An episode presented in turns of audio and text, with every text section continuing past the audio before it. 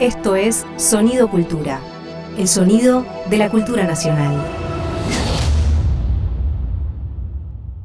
Previamente, en la inquietud,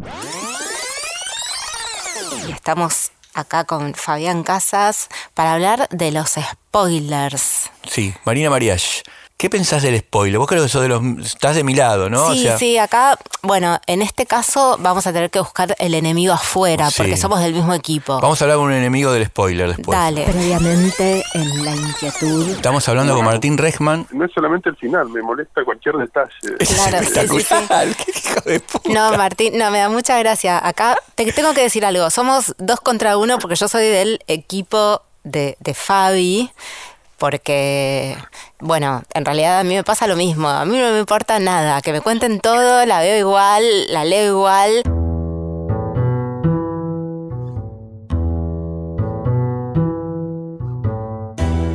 Viajar hacia el fin de la noche, navegar a la deriva de las palabras, buscar los restos en el naufragio. Fabián Casas y Marina Mariage en La Inquietud.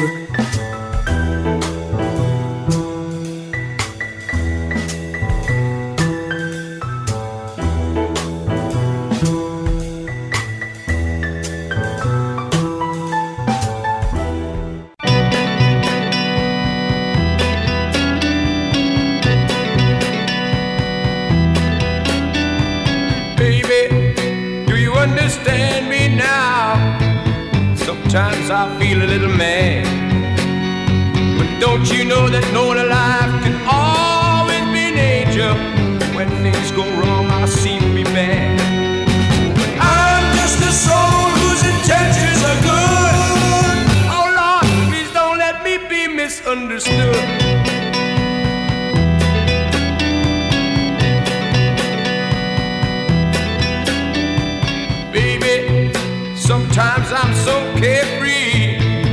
A joy that's hard to hide. And sometimes it seems that all I have to do is worry, and then you're bound to see my other side. I'm just a soul whose intentions are good. Oh Lord, please don't let me be misunderstood. Soy solo un alma con buenas intenciones, no me malentiendas. Don't let me be misunderstood, The Animals. Un tema de 1965 que me encanta y que introduce este, este programa de hoy de La Inquietud. Hola Fabi, Fabián Casas. ¿Qué haces, Marina? Marina Mariach. Estamos aquí. Hoy vamos a hablar del odio. Pensaba en el verano del odio. Un verano del odio que. ¿Pasaste alguna vez un verano? Bueno, Verano del odio es un libro de la norteamericana Chris Kraus, una genia. Lo tradujo en Argentina Cecilia Pavón. Está buenísimo el libro. Pero yo pensaba en un verano del odio que pasé. Varios veranos de odio, ¿no? Como es una época donde el calor puede volverse infernal y puede generar situaciones de odio. Yo, por ejemplo, que vivo en un corazón de manzana, escucho muchas peleas conyugales en el corazón de la manzana al calor. Lo que pasa que, Del claro, en el verano. estaba la- las... Bueno, ahora tuvimos ventanas abiertas también en invierno por la pandemia, pero en general la ciudad está abierta, ¿viste? Entonces escuchás los gritos, ¿no? Las peleas, ¿no? Todas esas cosas, me imagino que se escucha mucho más, ¿no? Y el Y hay algo de saturación en la temperatura también. Puede ¿no? ser, a mí me que cuesta te- mucho, el verano no es una, es realmente, es, no me gusta el invierno a mí, ¿viste? Y el verano me, en la capital sobre todo me agobia acá, en el- ¿viste? Con el cemento y el calor, es algo que tengo que atravesar, cuando llega el verano, ¿viste? Pero después la paso, de última, u- los últimos veranos abandoné esta idea previa que tenía de que el verano era horrible, entonces me empecé a sentir mejor. A mí me gusta mucho el verano, pero he pasado un verano de odio. El- Mira. El, último que pasó es justamente por esto que decía la canción.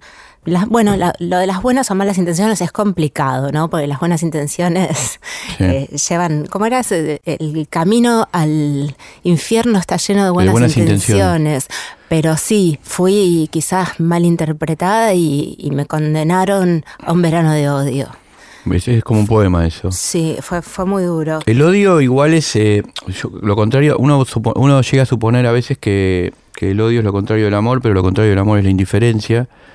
Y cuando alguien te odia, de alguna manera te sigue queriendo, pero te sigue queriendo como en una especie de fase negativa, ¿no? Y siempre asocia el odio a algo que queda en uno, como una, como diría, bueno, como una, es como una especie de, de potencia peligrosa, ¿viste? Porque está ahí concentrado en vos.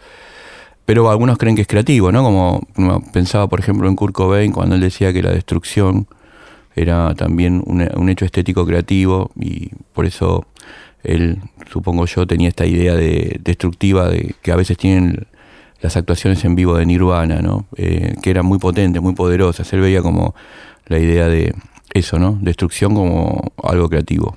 Y también pienso al odio como un componente del amor, ¿no? Como para amar hay que odiar un poco.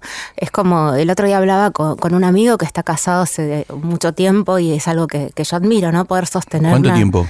Y como qui- 15, 20 años. Mira, sí, Y- mucho tiempo, está bien. Sí, bastante tiempo. Y, y digo, ¿y qué tal ustedes? No, bien, qué sé yo, nos odiamos.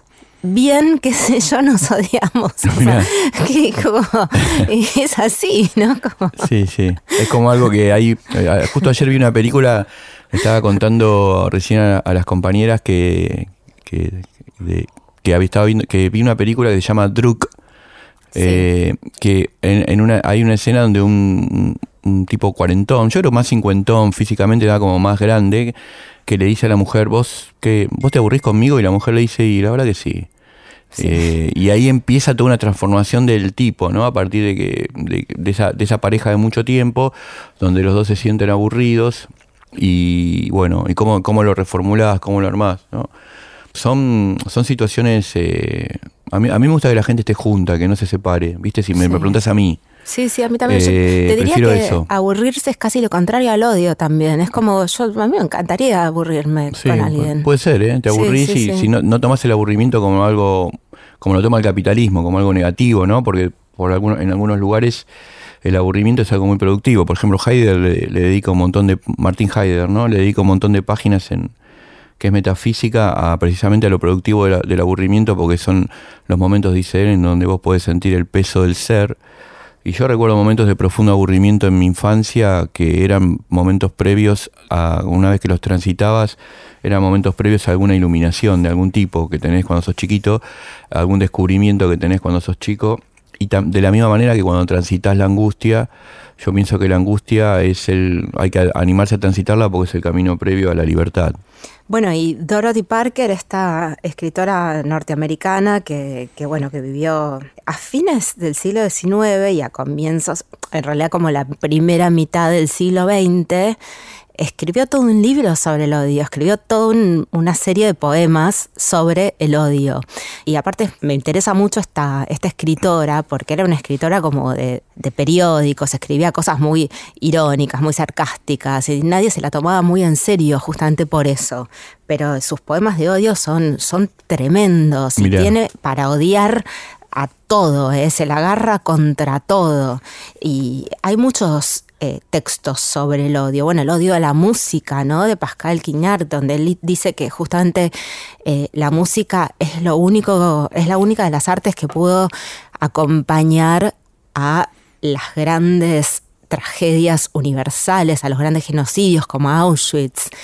Para mí, eh, no sé, yo no lo quiero cuestionar porque es- él es re importante y re grosso, ¿no? Pero vieron que ponían música en los campos de concentración del nazismo, pero para mí la poesía también pudo aco- acompañar a eso, o sea, las frases que, que abren los campos de concentración, ¿no? El- el trabajo te hará libre, bueno, se tradujo de maneras distintas, ¿no? El trabajo nos liberará. Eso es una frase súper poética que también acompañó un poco ese- esos Sí, eh, horrores. yo pienso que también te puede hacer que vos odies algo si tus seres queridos o tus papás te lo quieren inculcar por la fuerza, ¿viste?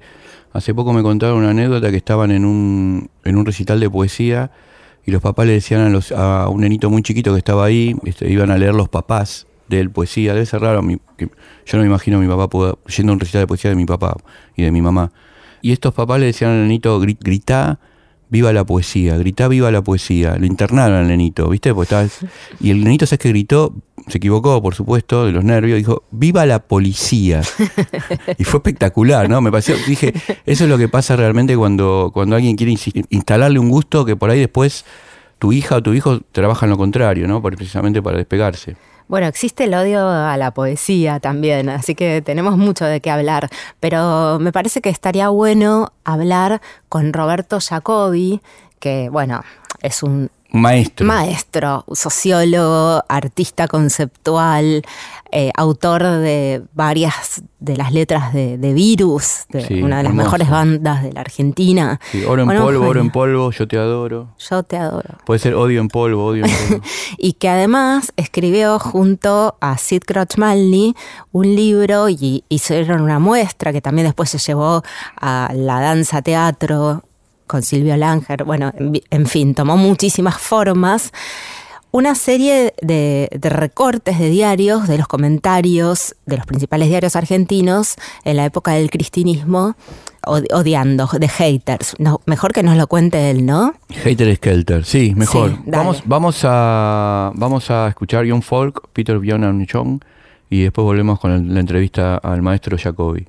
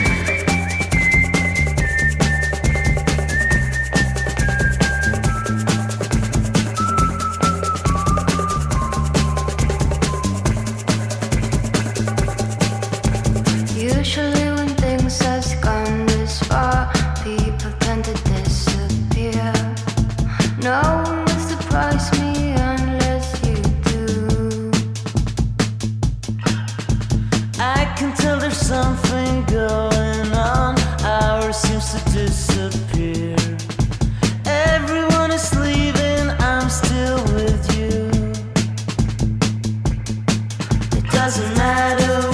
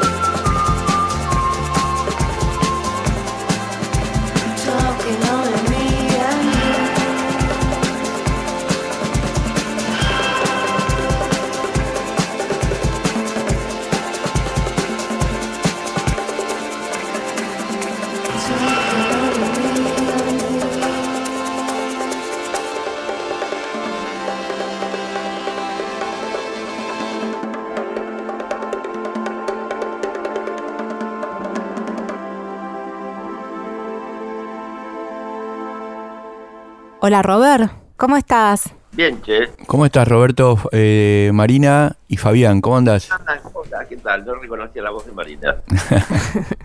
¿Cómo andan? Bien, ¿y vos? Bien, bien, muy bien. Bueno, Va, e- es mentira, pero vamos a ir explicando bien.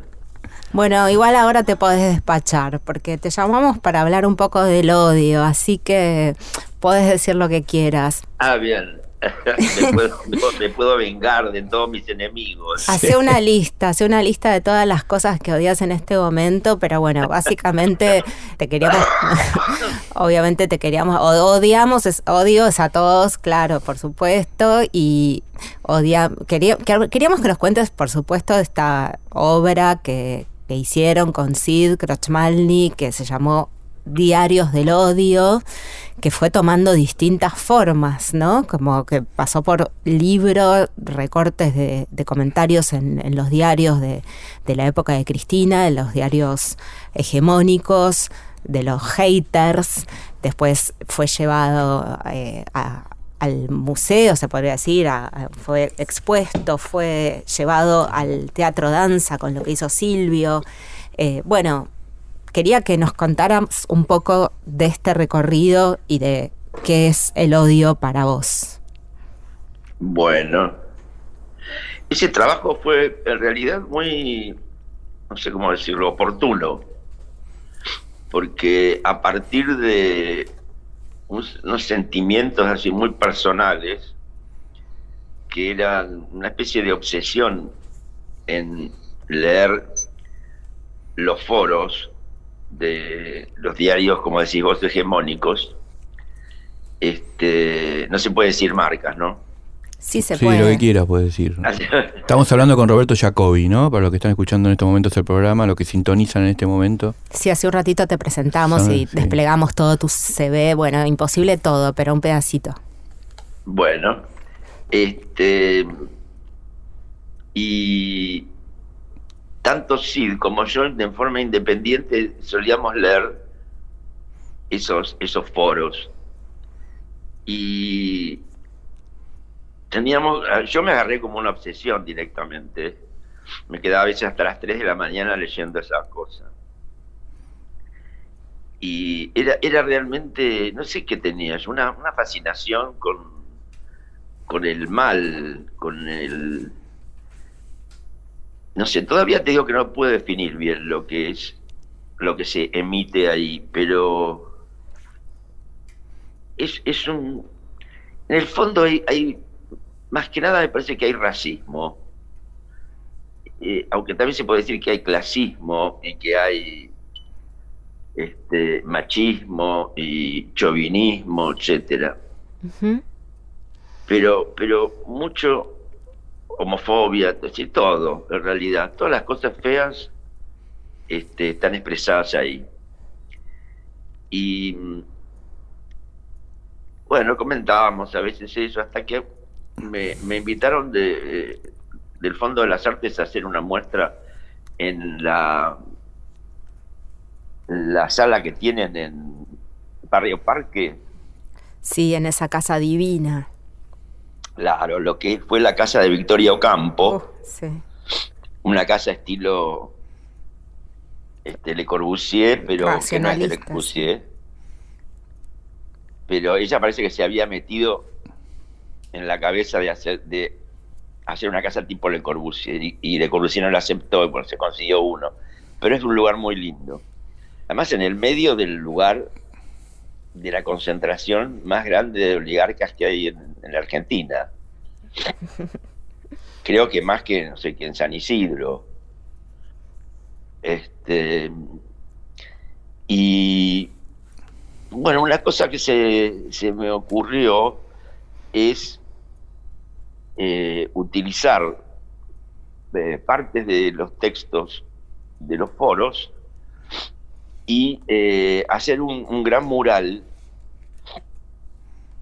eh, con, con es- frases sacadas de, de los diarios. O sea que pintaste las paredes de la casa de Victoria Ocampo en el barrio más cheto Sí. de Buenos Aires con Claro, insultos bueno, a Cristina. fue- sí, no, fue más un acto peronista, porque las paredes estaban blancas, así que no era nada. Y lo que hicimos es este, dibujarlas con carbón. ¿Viste esa, esa fra- ese cantito decía con tiza y con carbón lo queremos a Perón? Sí. Era que del, de los 40, ¿no es cierto? Este, y con carbonillas de distinto grosor, desde muy finitas hasta muy gruesas, y invitamos un montón de amigos a que para que cada uno tuviera su letra, cada frase tuviera una letra diferente, ¿no? Como la de los los que realmente lo enuncian ahí. Y, y quedó algo bastante impactante. Yo la verdad no me imaginaba que iba a quedar así. No, no, no, no sé, no sabía cómo iba a quedar, pero lo que sí sabía que estaba, como que estaba convencido de que tenía que ser de esa manera. Este, Fue como una condensación, ¿no? Como una condensación del odio. Y yo pensaba que no me extraña para nada, que fue un gesto precursor. Digo, la palabra precursor eh, te, cabe el sallo en, en general en tu vida, eh, porque los discursos de odio es algo de lo que se habla muchísimo ahora, ¿no? Es como que están muy en vigencia. Y está muy en boca, sí. Está muy en boga, está muy en boga los análisis sobre los discursos de odio, sobre cómo funcionan y cómo afectan la vida social y la política. Y, y Sí. en ese momento, bueno, estaban funcionando, sobre todo en los foros de, de los, de los diarios, como decías vos. Y, y ahí lo que, lo que hicieron ustedes fue como condensar todos estos discursos de odio. ¿Te acordás de algunas palabras, de algunos adjetivos, de algunos calificativos, de, de- de algunas cristalizaciones de esas eh, figuras Sí, de no me odio? acuerdo exacto, pero sí me acuerdo. Este, Chorra, yegua. no, no, el problema de los negros es que viven. No. Eso estaba en un diario. Estaban en los diarios, sí. Estaban en los diarios. Este, sí, todo se soluciona este, incendiando las villas, cosas así lindas. Es como la contracara del sobrecito de azúcar, ¿viste? Que te ponen cosas lindas. Era un es como para un sobrecito de cicuta, ¿no? Liquidarte. ¿Sabes que estaba pensando en la operación mental del trabajo que habías hecho y me acordaba de otro poeta peronista que era eh, para mí extraordinario, que es Leonidas Lamborghini, que él decía tomar la distorsión y devolverla multiplicada, que era como su... Sí, su, es, po- es su- verdad. ¿Viste? Es Es un poco lo que hiciste, ¿no? Eh, Tenía algo de eso, ¿no? Lamborghiniano o, o, Lamborghini jacobiniano, no, No. sé, no importa, ¿no? Pero digo, tenía algo de eso, ¿no? en Lamborghini que en realidad lo estoy estudiando ahora. Todo Mirá. este año, este, estuve tomando un curso con Gerardo Jorge que todos los sábados. Es un curso que dura un año. Bien, bien. Es excelente, bueno.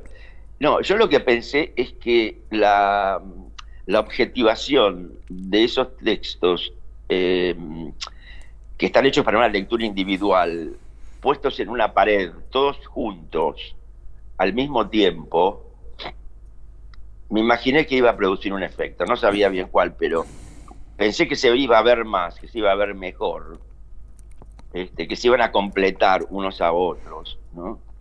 Este, bueno, fue así, fue bastante impactante. Este, después de eso, este, justamente Gerardo Jorge, que tiene una editorial de poesía que se llama N Direcciones, eh, nos dijo si no queríamos pasarlo de la instalación, o como se llamara eso, a un, eh, a un libro. Y, ahí, bueno, ahí fue que Sid trabajó principalmente en eso, en recoger eh, frases desde, desde que empezaron los foros, que fue más o menos, mirá qué fecha, 2008. Este, y bueno, él iba sacando el material y poniéndolo en una carpeta. Porque cuando lo hicimos en las paredes eran frases cortas, ¿no es cierto? No, no, no podés poner una página. En cambio, en el libro teníamos la libertad para traducirlo de otra manera. Entonces, este, Sid lo, lo organizó en función de acontecimientos. O sea, viendo a ver qué había sucedido y qué, cuál era la respuesta a ese hecho. Y, y armó con cada este, con cada uno de esos de esos rejuntes este, como una especie de poesía. Claro. Ya está. Claro. ¿Ese libro, ¿Ese libro salió, Roberto, o no? Sí. ¿Sí, salió? No sí. sabía, no mirá. Mirá. Eso fue en realidad lo primero que adquirió un, una visibilidad más grande, porque lo de lo del de Barrio Parque lo vio poca gente, ¿no? Este, como es lógico. Este, una, una cosa increíble, una vez entra una pareja, estas típicas de chetos así, y este y el tipo se pone frente se para de espaldas a, a la pared dice gorda mira esto es el paraíso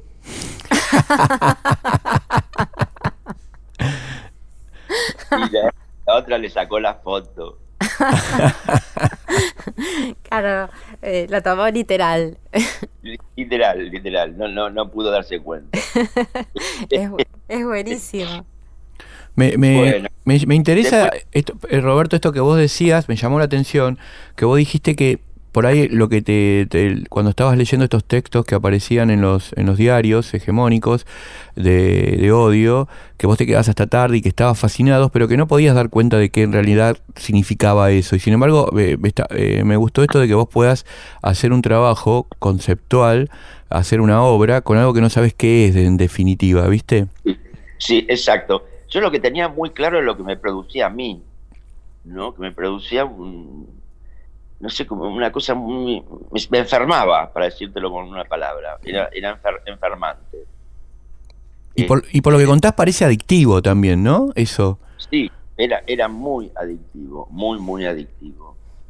Este, y, y yo creo que lo, lo empecé a, a pensar esto como una forma de, de curación, ¿no? De, de sanación. Medio homeopático. Sí, exacto. Este, por el, el malestar que, que me creaba. Y bueno, después, este, bueno, preparamos ese libro, lo retocamos mil veces y qué sé yo. Y curiosamente quedaron, quedaron, ¿cómo te podría decir? Es algo raro, ¿no? Parece imposible. Pero tenía cierta belleza.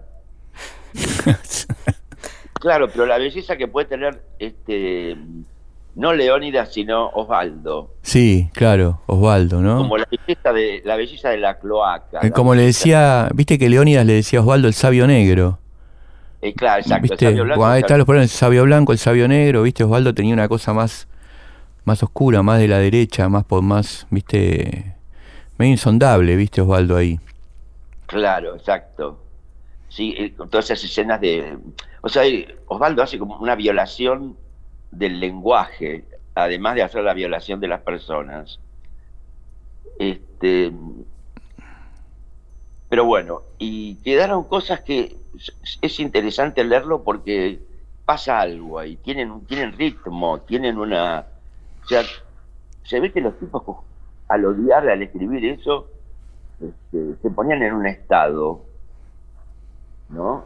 De como de felicidad, ¿no? Claro, había como una especie de potencia, una potencia en ese odio, ¿no? Ahí hay una estética también ahí en el odio, una, una estética del odio. Una estética del odio, pero que existe. Eso que cuando una vez que lo ves todos puestos, los poemas uno al lado del otro, te das cuenta que hay algo ahí. Roberto, y te, te hago una última pregunta. Y a, y a la luz de todo este trabajo que hicieron, que ya tiene un- un- unos años, y lo que vino después, ¿no? El macrismo y, bueno, y ahora que decíamos que, que está tan vigente los discursos de odio, ¿qué sentís? ¿Que, que evolucionó? ¿Que se instaló? que se naturalizó. ¿Cómo lo ves? A mí me parece que ay, te- te- es una respuesta muy improvisada. Eh, no lo veo, no sé si está cambiado, está radicalizado más bien.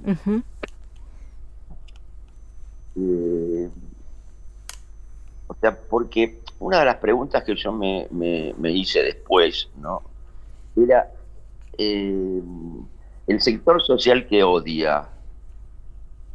eh, ¿El que le están quitando algo o el que va a quitarle algo a otro? Sí. Esa es, una de las, esa es una de las preguntas clave. No, porque eh, viste que hay también un odio proletario, ¿no? Sí. Pero en la Argentina no lo ves mucho. No.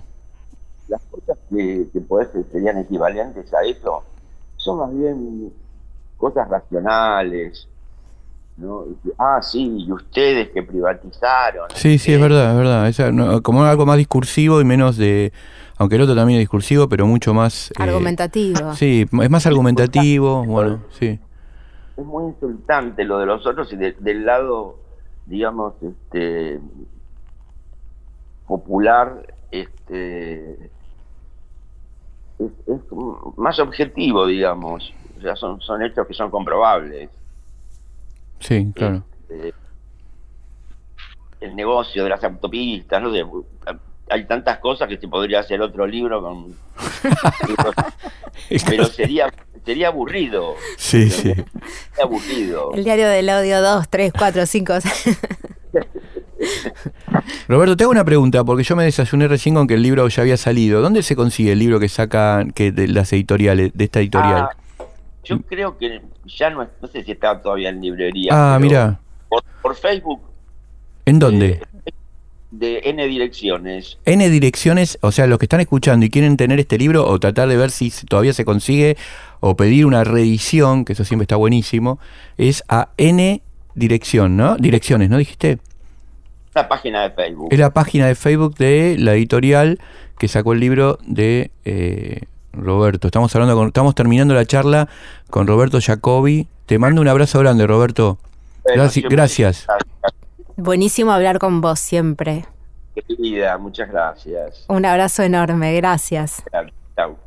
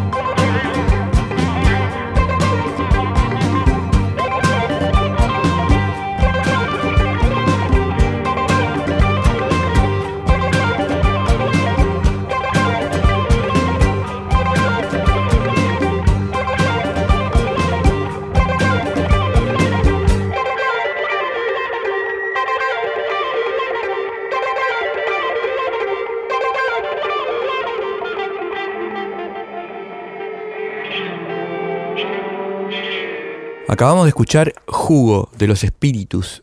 Yo creo que los Espíritus tienen algo de. tienen mucha influencia de Manal. ¿Viste? Para mí tienen una especie de influencia de- del, rock, de los, del- los comienzos del rock argentino, sobre todo Manal, por ahí algunas cosas de Box Day. Y este, este, este nombre jugo también me, me- me remite a jugo de tomate frío, ¿no? Esa letra increíble de, de uno, para mí, uno de los más grandes letristas del rock argentino, un poeta, Javier Martínez, ¿no? Es- no, no me puedo olvidar nunca esas, esas hermosas imágenes que pone, por ejemplo, en Avellaneda Blues y los, y los obreros impacientes fumando al trabajo van. Me parece tan impresionante esa imagen porque la ves, o eh, que con reminiscencias de- del objetivismo norteamericano, ¿viste? De la, la, la grúa, la grúa, su lágrima de carga inclina sobre el dock. Una precisión en el castellano, porque pensá que después Spinetta, que también me parece un gran poeta, pero un poco más, se comió más hongos, más psicodélico, menos barrial, eh, tenía que forzar a veces estaba bueno, ¿no? Porque también rompía la lengua, pero la forzaba, no, inventaba otra palabra, sino que la forzaba con figúrate, que pierdes la cabeza, entonces tenía que cambiar algunas cosas. Eso pasa a veces en Luis, no pasa en Manal y no pasa, estoy pensando ahora para unirlo a, nuestro entrevistado, a nuestro res- eh, último entrevistado, que es Roberto Maestro Jacobi, que él hizo las letras de Virus, que para mí son extraordinarias Increíbles. porque realmente la potencia ¿no? del castellano en las letras de virus es- están eh, eh, son es muy notable no? no no se esfuerza el castellano tiene tiene una potencia bueno nos acordamos en un momento de la canción oro oro en polvo yo te adoro pero pienso por ejemplo el río musical bañando tu atención generó un lugar para encontrarnos no que es un poco, a veces analicé esta canción El Río Musical y es un poco una especie de anuncio que hace Moura de cuando muera, de, la, de qué manera vos a- vas a poder encontrarte con él. Viste, muchas veces uno escucha y baila una canción y no, por ahí solamente estás en una conexión puramente auditiva, ¿no? Pero de golpe si hay algo racional en el fondo de la canción y es un poco ese mensaje que decía Moura, que cuando él ya no estuviera más acá, lo iba, te ibas a poder encontrar con él a través del río musical. Y hablando un poco de las canciones y las letras, y esto que decía antes de- del libro de Pascal Quiñar que se llama El odio a la música. No hay mucha gente que odie la música, pero sí hay mucha gente que odia la poesía. No sé si te pasó Sí. de escuchar que te dicen, no, no, yo poesía no leo. Sí, A mí me si- pasa con narradores también, con escritores que te dicen, no, yo, yo poesía no leo. No sé, les parece como muy eh, difícil o que no se entiende o como que es muy catártica. Bueno, eso para mí marcó un poco también eh, lo que vos decís, Mari, en la generación creo que del 90, ¿no? Que era, digamos, había una especie de odio a la poesía en los narradores que escribían desde la editorial Planeta, por ejemplo. Me acuerdo mm, de una manera notable, ¿no? Por ejemplo, eh, la colección esta que hacía Juan Forn, y me acuerdo los textos de Juan o los textos de, ¿cómo se llama?, de Rodrigo Fresam, Biblioteca que- del Sur. Biblioteca del Sur, claro, que era evidentemente, eh, eran narradores que no, no leían a los poetas de acá, por ejemplo, ¿viste? Y eran narradores que de alguna manera también leían todo el tiempo a, eh, poet- a, escritores norteamericanos, ¿viste? Eh, había algo como una especie de desprecio por la poesía, no sabían quién era Leónidas Lamborghini, no sabían quién era Osvaldo, eh, no tenían ni idea que existía Ricardo Celarrayán, ¿viste? Yo, yo pienso así, eso se- como decía, el- creo que el turco Saer, que decía, eh, las personas que no leen poesía son semi-analfabetos. Había como una especie de odio hacia la poesía. Creo que Juan, después, posteriormente, Juan Forn, eh, el cambio radical que produce Juan es que empieza a leer a los poetas, ¿viste? De todo tipo, ¿no? Eso cambia también su escritura y también cambia el lugar donde él se ponía. Me parece que él claramente a lo largo de su vida tuvo una evolución notable hacia cierta espiritualidad muy productiva. A mí me gusta cuando, cuando los poetas toman este tema, ¿no? Como Ben Lerner, que tiene un libro que se llama El odio a la poesía, que él es poeta, Sí. o, o mismo Marianne Moore, eh, que, que tiene un poemita sobre eso, que dice, a mí también me desagrada, sin embargo, al leerla con perfecto desprecio, se descubre en ella, después de todo, un sitio para lo genuino. Eh, Es, es, es como una especie de. Yo pienso, leí el libro de Ben Lerner, muy, muy lindo. Es un ensayito chiquito. Eh, yo lo que siento ahí es que utilizan como la potencia de las artes marciales cuando, cuando, viste, como por ejemplo, sobre todo es muy notable en el judo, donde vos utilizás la, la fuerza del Del contrario, enemigo, viste, sí. sí, del contrario para la metabolizás. Entonces convertís el dolor en aventura, en un sentido que me parece que es lo, básicamente lo que tenemos que hacer en la vida, porque si no es un infierno.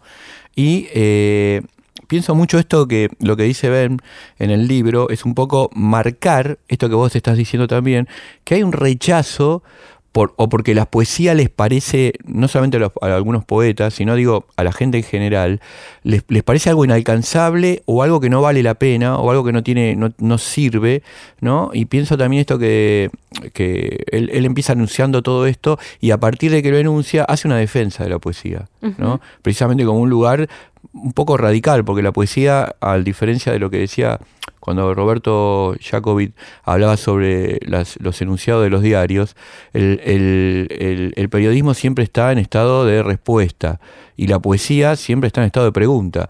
Es más comprensible que la gente vaya a determinados lugares a comprar respuestas que a comprar preguntas, ¿no? Quieren que le respondan. Entonces, eh, el lugar donde se pone la, la persona que lee poesía es un lugar de incertidumbre, ¿viste? Entonces eso te genera a veces como un rechazo, porque no querés que tu vida esté todo el tiempo en un estado de incertidumbre. Sí, te generaron la inquietud, ¿no? Claro, sí, sí, sí, te genera, te genera la inquietud, que es el programa. Sí, sí, y sí. muchas veces la inquietud es lo que te hace accionar. Bueno, mira cómo le hizo accionar el odio a Dorothy Parker, que escribió no un poema sobre el odio, sino un libro de poemas sobre el odio. Todo el libro completo. Un libro completo, los poemas del odio. Y odia todo, odia todo, todo lo que se te ocurra. Vos decime sobre qué querés que te lea un poema de odio. Mira, acá tengo un poema que se llama Los pesados, himno de odio. Odio a los pesados. Me quitan la alegría de vivir. Están los coleccionistas de síntomas. Han probado a cada especialista una vez. Van por ahí citando palabras que pronuncian bajo el efecto del éter. Ofrecen lecturas de sus tablas de seguimiento de la fiebre y llevan consigo sus apéndices desechados dentro de una botella. Por los viejos tiempos están constantemente mostrándote fotografías de rayos X, de sus pintorescos recovecos e íntimas rinconeras. Dicen que nunca podrías sospechar cuánto sufren y luego te sacan las dudas. Cada doctor les dice que son un caso perdido. Ya lo creo que sí. Es un pedacito, porque te quiero leer otro. Dale. Fiestas. Himno de odio. Odio las fiestas. Sacan lo peor de mí. Está la cosa temática, organizada por la mujer que es muy lista para esa clase de cosas. Todos deben asistir disfrazados. Siempre hay 11 chicas al estilo antiguo y 14 caballeros hawaianos vestidos con el traje típico de ropa de tenis de la temporada pasada y una guirnalda de flores en el cuello. La anfitriona ofrece una serie de inocentes juegos caseros. Cada participante tiene la oportunidad de adivinar el número de pepitas que contiene un pepino, o enhebrar una aguja contra reloj, o ver cuántos nombres de flores silvestres sabe. Helados dispuestos en formaciones novedosas, y ponche como el que hacía Volstead. Mantienen a los jugadores a flote tras el esfuerzo mental. Tienes que decirle a la anfitriona que ha sido un desmadre y ella que se moriría directamente si no vienes a su siguiente fiesta. Ojalá estuviera garantizado. Tiene como, tiene, en vez de oído absoluto, tiene odio absoluto, Dorothy. Sí. No, la odia todo. Odio absoluto. Odio a los maridos. Reducen mis posibilidades. Están los hogareños, los chicos para los que se inventó esto del matrimonio. Y así sigue odiando y odiando y odiando. Sí, y ese libro es, es un libro. Es espectacular. Es un libro grande, por lo que estoy viendo. Es como. Es un libro gigante. todo, todo lo que odia, ¿no? Odia un montón de cosas. Mujeres. Odia. Es el amor después del amor, el odio, ¿no? Sí. Actrices. ¿También? Parientes. Le da todo. ¿no? Cobardes. Bohemios. Yo sabes que en una época, eh, a mí, francamente, la, la- pensaba cuando hablaba de las fiestas, yo no me llevo bien con la Navidad y el Año Nuevo, ¿viste? No me gustan las fiestas. Toda esa cosa media como que tenés que hacerlo. Me di cuenta que cuando te, te relajás y, no le das importancia y vas a las fiestas y de alguna manera cumplís una función social que a otra gente le gusta, por ejemplo, a mis hijos les encantan, yo siempre le digo, a mí no me gustan las fiestas y ellos me dicen, pero a nosotros nos gustan. Yo digo, a mí me gusta que a vos te guste. No, no quiero que seas como. Yo no quiero que mis hijos sean como yo. Cuando identifico cosas mías en mis hijos me, me- pongo triste. Y pienso que igual, cuando me solté y me relajé, pude disfrutar de las fiestas. Una vez me acuerdo que estábamos durmiendo con la mamá de mis nenes y abajo había una fiesta en casa y había un lío tremendo de unos nenitos que eran estudiantes de cine y no nos importaba nada. Y la mamá de mis nenes empezó a decir, anda, bajá y decirles que paren, bajá y decirles que paren. Yo estaba entre fuego cruzado, entre ella y los tipos. Era verano, que es una, no me gusta a mí el verano, yo estaba solamente en slip y bajé desnudo, así como estaba. Toqué el timbre, me abrieron, que, ah, dije, mira, como arriba la mamá de mis nenes dice que hay un lío bárbaro acá y que no vamos a poder dormir y ustedes no van a bajar la música, yo quiero estar en la fiesta con ustedes. Y me abrieron, me dejaron pasar, me senté, pero al rato me dijeron, mira, vamos a bajar la música, te tenés que ir. Sé que era una fiesta, pero no bancaba tanto la fiesta como... Era una fiesta que tenía ciertas normas que había que cumplir, ¿viste? Un tipo desnudo, aparte no tengo un, no tengo un cuerpo lindo, porque yo, yo era grande, ¿viste? Se Me fue todo lo, lo que tenía para dar y, y evidentemente ver un tipo desnudo en slip eh, para los estudiantes de cine fue insoportable. Me dijeron, y bajaron la música, subimos y pude dormir. Lo lograste Lo con tu- logré, con lo- tu, lo- con lo tu logré. cuerpo, pusiste el cuerpo. Yo creo que Dorothy hubiese dicho ahí, muy bien, ¿no? porque odias las fiestas, anda desnudo, decirles eso y... Nos estamos yendo, otro programa más, por suerte, ¿no? Seguimos teniendo programas que me Y encantan. seguimos teniendo la inquietud. La inquietud. Te mando un abrazo, Mari. Un beso, Fabi. Dale.